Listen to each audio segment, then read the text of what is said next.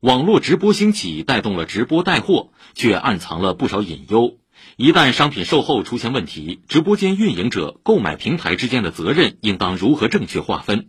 市人大财经委立法监督处处长张震说。此次修订明确了网络直播营销平台、直播间运营者以及直播营销人员应该承担的责任和义务。按照修改后的条例，网络直播营销平台应当加强对直播间内链接、二维码等跳转服务的信息安全管理；直播间运营者应当标明直播间内链接、二维码等跳转所对应的商品或者服务的实际经营者。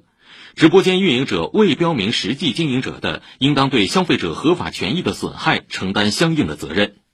条例还明确，在直播内容构成商业广告时，直播间运营者、直播营销人员应当履行广告发布者、广告经营者或者广告代言人的责任和义务。